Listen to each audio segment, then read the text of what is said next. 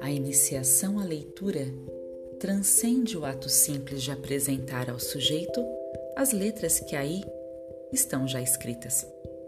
É mais que preparar o leitor para a decifração das artimanhas de uma sociedade que pretende também consumi-lo.